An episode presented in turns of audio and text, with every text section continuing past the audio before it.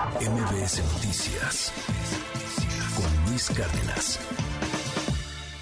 El próximo domingo vendrá la marcha de la defensa por el Instituto Nacional Electoral. Más allá de la defensa por el INE o de posturas particulares en torno a temas electorales, es muy claro que esta es una marcha política y es muy claro también que es una marcha antagónica al proyecto de López Obrador, al proyecto del presidente de la República. Le aprecio mucho que me haya tomado la llamada en esta mañana al titular de la UIF, a Pablo Gómez, que bueno, pues también ha eh, sido eh, pues uno de, de, los autores en torno a estas reformas, a la reforma electoral que se discutirá en algún momento en el Congreso. Gracias, gracias, don Pablo. Muy buenos días, ¿cómo está? Muy buenos días, estoy muy bien, gracias. Oiga, Un gusto estar esta frecuencia. Al contrario, gracias a usted. Oiga, eh, me llamó la atención eh, declaraciones que ha dado en la prensa, una de ellas, hablando de que eh, este INE o esta forma de democracia que tenemos hoy día es algo decrépito. ¿Dijo usted así? Sí, así es, es una antigüedad ya. ¿Por qué? Porque hace todo mal. ¿Cuándo nos ha dado un cómputo en la noche de la elección? ¿Cuánto nos ha dicho quién, cuál es el resultado? Nunca. Es una institución del siglo XX, pero, pero mal hecha porque se le dotó de un poder que no requiere, se le dotó de una estructura burocrática este, muy grande que tiene 332 uh, juntas ejecutivas, 333 con la Junta este, Nacional, ¿no? Este, y es una burocracia que cada tres años trabaja un año. Los otros dos, pues no tienen mucho que hacer, pero cuesta mucho, eh, realiza acciones de exceso de poder, destituye o quita revoca registros de candidatos que cumplen con los requisitos constitucionales, atropella por lo tanto la constitución. Este, yo escribí un libro, se llama Libro Negro, en una de las tantas veces que yo estuve en ese instituto, como representante de partido o como consejero del Poder Legislativo que estuve en, ambos cargos en distintos eh, momentos. Ese libro negro se refiere solamente a la elección de 2015. Bien que cuando se estaba llevando a cabo el cómputo eh, del miércoles, cómputo oficial, ya en los 300 distritos electorales, de repente a media jornada ya llevábamos más del 100% computado. El sistema eh, nacional de ese tipo de cómputos que había sido revisado por unos expertos quienes el INE les pagó, porque el INE manda a hacer, es un aparato atrofiado muy grande y manda a hacer muchísimas cosas a otros este, para pagarles a sus amigos. Entonces, este, ¿cómo que más de 100%? el, el, cuando termine el cómputo tendremos el 100%, pero no más. Y ahí no estábamos a la mitad del cómputo. Entonces, claro, pues, se, tuvo que apagar el, el, conteo, el sistema este, que no servía, ¿no? ¿Esto cuándo fue, don Pablo? Perdón. 2015, en la elección de 2015. La elección de 2015. ¿Y se refiere al sistema, pues, eh, perdón, el sistema se refiere al PREP? Diputados. ¿Cómo? ¿El sistema se refiere al PREP, al programa de resultados preliminares? Ya en ese momento ya no es el PREP. El PREP nunca llegó al 100%. Ok. Llega, el, el, se apaga, el, se suspende antes del miércoles que empiezan los cómputos.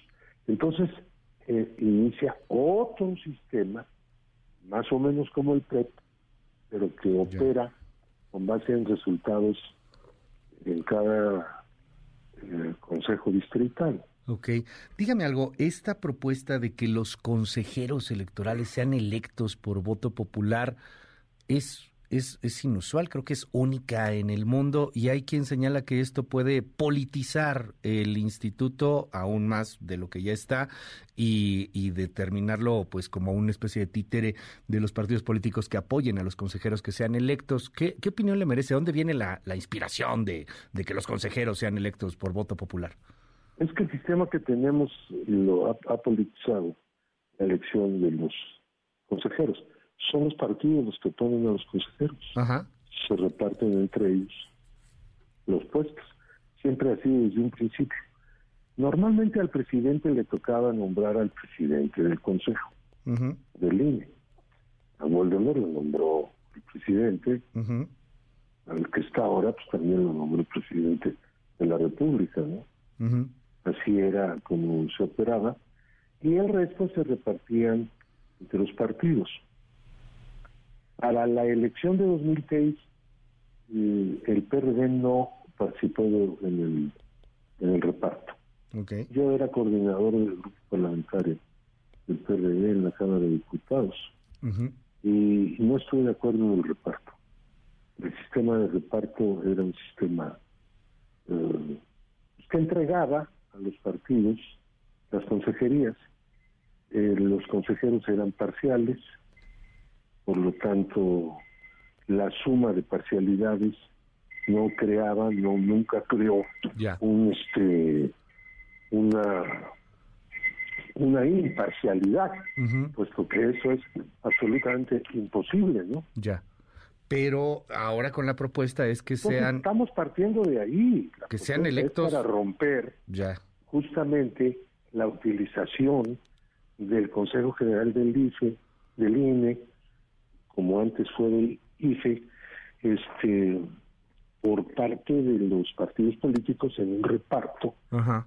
Pues que, que, no es lo que eh, la ciudadanía puede esperar de un órgano que debe ser independiente, imparcial, pero también debe tener un nivel étnico, Ajá debe tener un este un, una política de evitar el derroche, concentrarse uh -huh. en sus verdaderas actividades, eh, hacerlo, digamos, de la manera más comedida.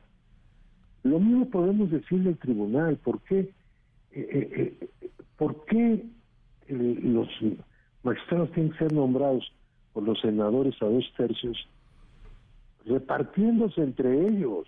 Pero ¿por qué tienen que ser nombrados por el por la votación directa, don pues, Pablo? Bueno, pues porque hay que romper con el sistema actual y cuál es el que hay que proponer. En, que sea en ninguna distinto. en ninguna ya parte del mundo es así, ¿o sí? Y hemos terminado siempre Ajá. en el mismo reparto entre los partidos políticos. Pero pero no será lo mismo, don Pablo, se lo digo con todo respeto, o sea, que el Pero PAN apoya a uno, el PRD apoya a otro, y, y lo digo también tocando madera, espero que no, que el narco apoya a uno. O sea, haciendo una campaña nacional, pues es cara, ¿no? Nacional. Ajá. ¿Perdón? El narco puede ganar una elección nacional. Pues yo, creo, que, sí. Están un poquito exagerando, ¿no? Pues ya ¿Usted no cree que el narco pueda ganar una elección nacional? Por eso, yo hubieran ganado la presidencia, ¿no? A ver, están hablando de cosas bastante locas. O sea, ¿usted no cree que el ver, narco es tenga injerencia en las elecciones como lo dijo Michoacán o como se señaló en Tamaulipas?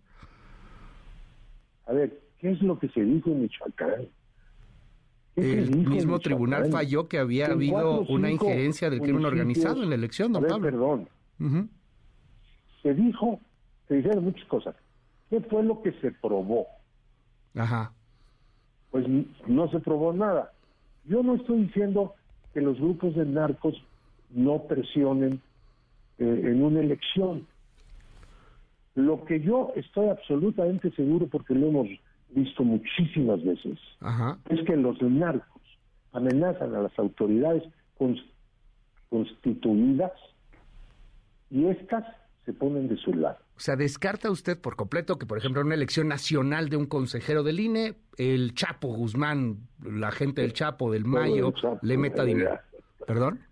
A ver, está bien que estoy de acuerdo en que, en que no estén de acuerdo con una propuesta. Pero cuiden, por favor, los argumentos. No, los hagan tan ridículos. Pero yo, yo insisto, pero, pero, yo no estoy en el argumento, don Pablo. Yo, yo lo que estoy es haciéndole una pregunta. sociedad yo lo que estoy es haciéndole una pregunta. O sea, ¿usted no ve una injerencia del crimen organizado en la elección de consejeros por voto popular? No lo ve. Lo descarto completamente. Ah, ya, hubieran, ya hubieran puesto al presidente, ya hubieran puesto a los integrantes del Congreso, ya hubieran hecho su partido político o sus partidos políticos. A ver, esa no es la realidad mexicana. Si los estuviera esa no es la realidad mexicana. Este, tipo de, cuestionamientos los estuviera escuchando un extranjero sin información sobre México, dirían, bueno, pues el peor país posible en el mundo se llama México. Eh, es, es, uno, le, digo con todo, con todo respeto, don Pablo, usted viene, usted viene de los movimientos de guerrilla y, y permítame con todo respeto, pero eh, en este país, este país es más peligroso para los periodistas que, que, lo que es Ucrania, por ejemplo, que lo que es Afganistán.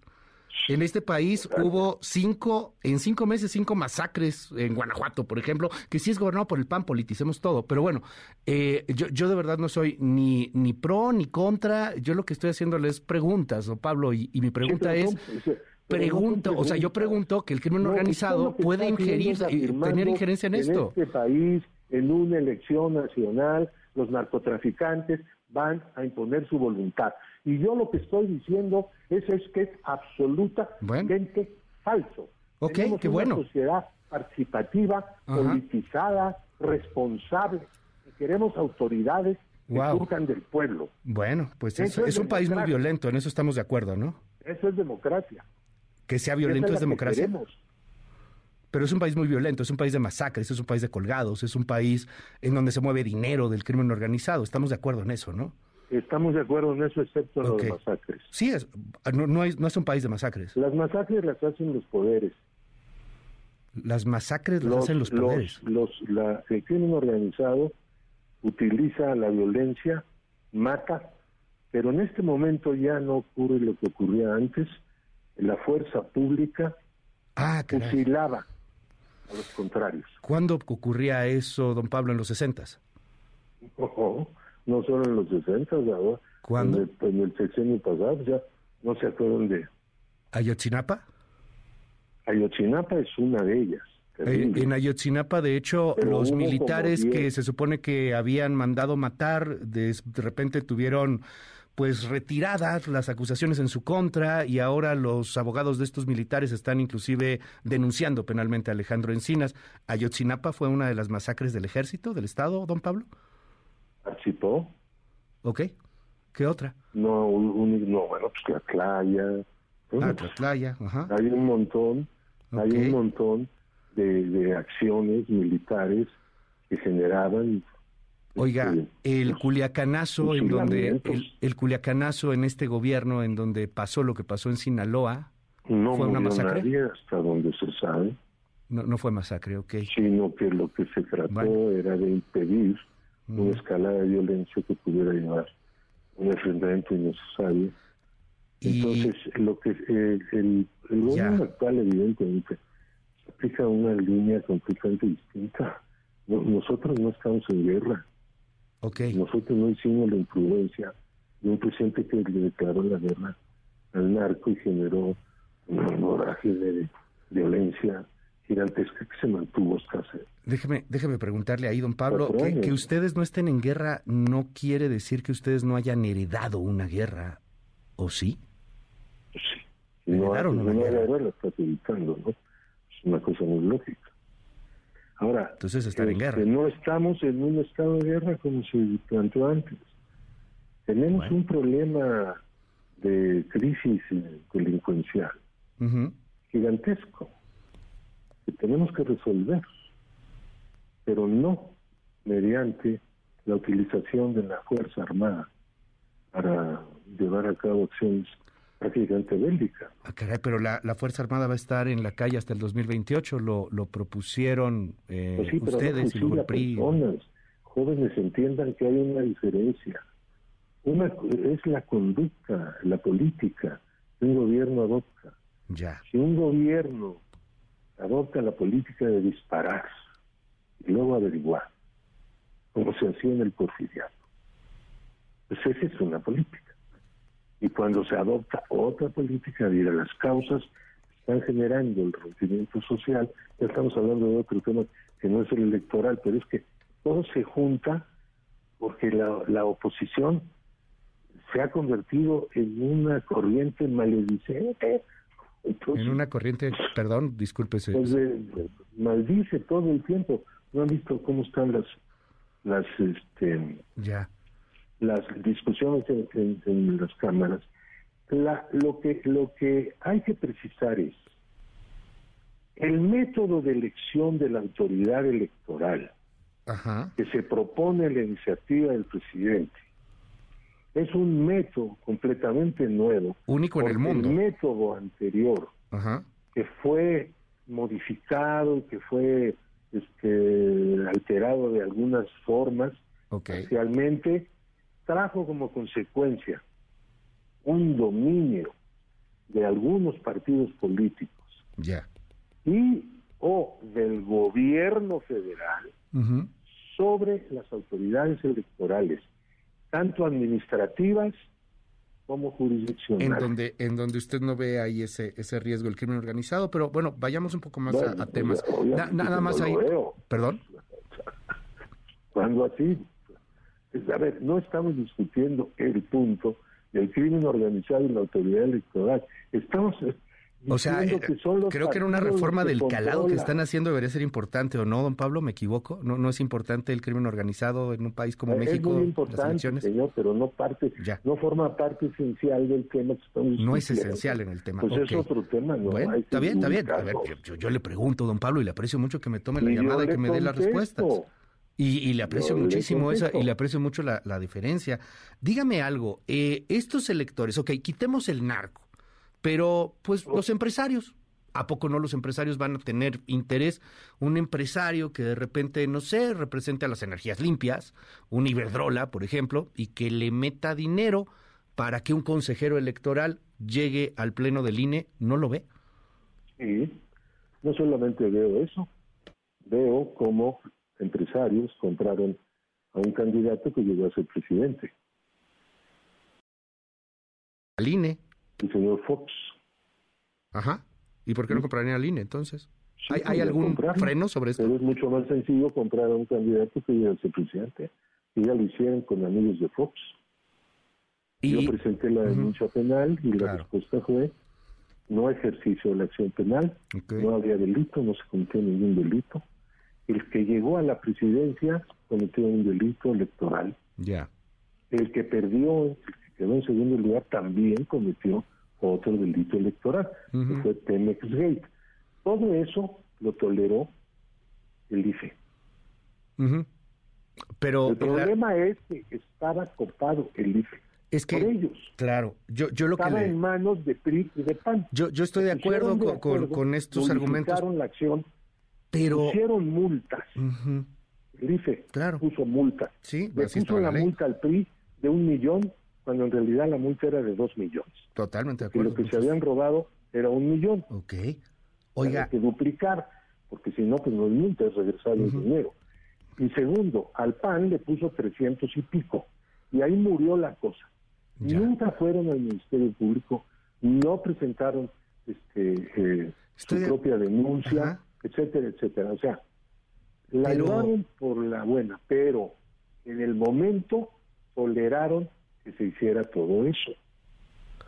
O sea, permitieron que culminara la acción. Sí, don Pablo, pero yo le estoy preguntando del futuro. Han cómplices Ajá. en el Instituto Electoral y en el Tribunal Electoral. Eh, hay, hay muchas cosas que se han hecho mal y coincido con usted. Yo creo que nada en el pasado es, perfecto. Es que está mal hecha la estructura. Pero esa estructura usted tuvo que ver con ella, ¿no? Porque usted, usted votó por ella, usted legisló por ella. Yo no. Eh, lo dijo.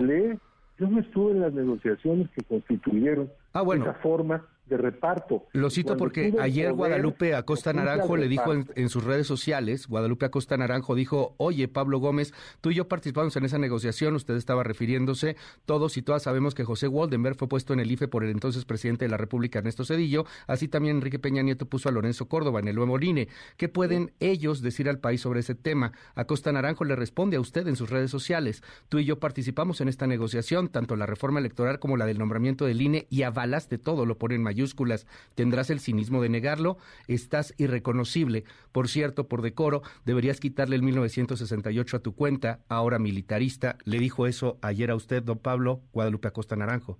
¿No participó en las negociaciones? Pues no, yo no estaba en ningún, yo no estuve nunca en ninguna negociación para nombrar al presidente del, INE o del IFI. Cuando estuve, no acepté los términos de la negociación. Que fue cuando se nombró al, al, Consejo General que actuó en la en la en la elección de 2006. Ya. Yo era el coordinador parlamentario y de lo que respondo es eso. ¿Y qué fue lo que hice? No acepté el reparto. El PRD no votó por ese consejo, votó por otro. Por el consejo, pero la propuesta. Pero, pero el consejo es distinto a las reglas del juego, que es lo que se quiere cambiar ahora, ¿no, no, son las reglas del juego. Okay. Nosotros adoptamos una actitud de desconocimiento del método de nombramiento del consejero presidente y demás consejeros. Eso fue lo que yo hice. Y en las negociaciones estuvo, estuvieron los panistas y los turistas. Y yo les expliqué que nosotros no podíamos aceptar eso. Exigíamos un método en el cual todos los consejeros fueron emitidos por el 100% de los grupos parlamentarios. Ya. Nada de cuotas. Ok. Dijeron que no. Esa es en la negociación que yo estuve. Señora Costa Naranjo es una persona perdida en el espacio. Ok. Pues ahí seguirá perdida en el espacio. Ya verá qué, qué cosa inventa. Pero nunca antes estuve en ninguna otra negociación para integrar consejero, Consejo General del Instituto. Y estuve sentado en la mesa del Consejo General en varias ocasiones y jamás fui cómplice de los atropellos. Déjeme eh, cerrar con un par de, preguntas, si me da oportunidad, don Pablo, y le aprecio mucho que me haya tomado la llamada, de verdad, eh, que podamos tener esta conversación. Una, eh, hay, hay quien está acusando que esto es cooptar a, las reglas del juego o a los institutos para tener una especie de permanencia en el poder de la cuarta transformación. Hay quien dice que esto es contrademocrático en vez de prodemocrático. ¿Qué, qué le dice a todos estos antagonistas que, que bueno, pues están diciendo que, que se defiende al INE, que el INE no se toca? ¿Qué le señala, don Pablo? Pues el INE está controlado por el PRI y el PAN. Ellos hacen lo que quieren. Es, es parte, es una extensión de ellos. En este momento el TRUS tiene una alianza más o menos permanente entonces están defendiendo una conquista. Ellos, ellos conquistaron al instituto. Total del instituto. Ahora, ¿cuál es? Eh, es lógico que lo defiendan. Pues de ellos, nosotros lo que proponemos es que el pueblo vote. Ahora, no están de acuerdo que hagan una propuesta diferente, pero no han hecho ninguna. Quieren lo mismo de antes. Quieren seguir controlando quieren seguir manipulando a la autoridad electoral. Entonces, bueno, esa es una cosa. Y la otra, decir que el instituto es eh, quien determina la existencia de un sistema democrático de elección, es una exageración. Como aparte, desde luego, ya. es una especie de árbitro, pues, es la autoridad electoral, influye muchísimo, puede alterar las condiciones de la vida democrática sin duda alguna, pero no determinarlo. Cuando hay un pueblo ya. que vota mayoritariamente por un, el establecimiento de un poder político, pues no hay ni instituto que lo detenga. Ahora están diciendo que el Obrador llegó a la presidencia gracias a al INE. Oye, muchas gracias por decir eso, ¿no? ¿Cómo se ve que desprecian el voto del pueblo, no? Final. Cualquiera diría que llegó, pues gracias al voto del pueblo. Esto parece de pronto para muchos una, eh, una animadversión contra ciertos consejeros, Lorenzo Córdoba, Ciro Murayama, que de cualquier manera se van el año que entra. Ya por ahí Sergio Gutiérrez Luna les puso un cartel gigante en la Cámara de Diputados, en donde hay una cuenta regresiva, o sea, pase lo que pase, y lo platicábamos aquí, por ejemplo, con Lorenzo Córdoba, con Ciro Murayama, o con todos los actores que nos toman la llamada y lo apreciamos, pues ya se van. O sea, pase lo que pase, ya se van. Y en el actual sistema, como están las reglas del juego que usted conoce perfectamente bien, pues es muy probable que haya otro tipo de consejeros. No es entonces una reforma que, que no tiene tanto sentido si lo que se busca es justamente cambiar el pleno del INE, don Pablo. A ver, no, no buscamos cambiar el pleno del INE. Ok. Eh, lo que buscamos es hacer una institución modernizada, eficiente, eh, imparcial, e integrada por personas honradas. Todo eso no lo hemos tenido. Lo que se trata es así.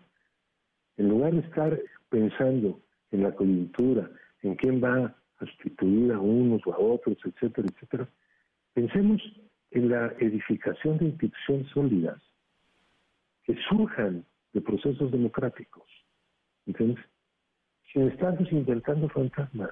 A ver, eh, sí, a mí en lo personal no me interesan los consejeros, no son las personas, son las estructuras políticas que han llevado o han traído, mejor dicho, como consecuencia, que los algunos partidos políticos controlen a la institución electoral, siempre la han controlado. Yo escribí que, que a me lo había puesto el presidente y a... Y a sí, a Lorenzo Córdoba eh, Peña Nieto. lo puso el que era entonces presidente de la República, porque ellos están diciendo que Andrés Manuel López Obrador lo que quiere es apoderarse del, del instituto. Ya. Primero dijeron queríamos destruirlo. Como eso ya no se lo creyó nadie, porque se ve que lo que queremos es hacer una nueva institución o mejorar la institución que hay. Es imposible destruir al INE, tiene que haber un INE. Entonces, pues ahora están diciendo que lo que lo que, lo que queremos es controlar al INE. No, si quisiéramos controlarlo, utilizaríamos el sistema actual. Okay. Ese es el que permite el control del INE. Estamos tratando de que haya un sistema de elección de consejeros y magistrados que los partidos no lo, no lo controlen. Ellos no pongan personalmente al que quedó, no llamen al candidato y dicen, tú vas a hacer, y espero que bueno. actúes en consecuencia. Ahora, hay muchos otros temas de esta reforma. La representación política, el sistema de partidos, ninguna propuesta es algo superficial. Y, y creo que se vale el debate, ¿no? Se tiene que hacer. Sí. la, la representación política que estamos proponiendo. No nos están presentando una alternativa, no nos están diciendo cuál sería mejor. Ok. Quieren mantener lo que está ahora. Ya. Porque está en manos de las oligarquías de los partidos. Ajá. El nombramiento de 200 diputados plurinominales. ¿Quién los nombra a ellos? Los jefes de los partidos políticos. Y de en relación con los otros 300, uno por cada distrito, no nos dicen cómo es que los que votan por los candidatos en esos distritos, que no tienen la mayoría y que no llegan por lo tanto a ser diputados, esos no son representados, porque el sistema de mayoría relativa no impide que se represente todos los ciudadanos y ciudadanas que votan por quienes no ganan la mayoría y no llegan, por lo tanto, al Congreso. Pues eso no es, eso, es una, es el sistema anglosajón, ¿no? Muy antidemocrático. Bueno. Nosotros queremos superar tanto los diputados de las oligarquías partidistas como los diputados que representan a la minoría de los votantes en sus respectivos distritos. ¿No? Se convirtieron en eso. Ya. Bueno, pues vamos a seguir muy de cerca Pero nadie esta discusión. nos contesta cuál es, si el nuestro no es el correcto, Ahí, ahí, ahí están las otras ¿cuál propuestas. sería ¿no? mejor que el actual? Ok. Y que esté y que se abra no ahí el debate. el debate. Porque pero ahí no está la propuesta del PAN, ¿no? Y hay otras propuestas. Ajá. Ellos son los que controlan Ok. al instituto. Bueno, pues le, le- le quiero agradecer muchísimo a don Pablo Gómez que me ha tomado la llamada telefónica y estamos al habla si nos permite. De verdad, muchas gracias. De nada. MBS Noticias con Luis Cárdenas.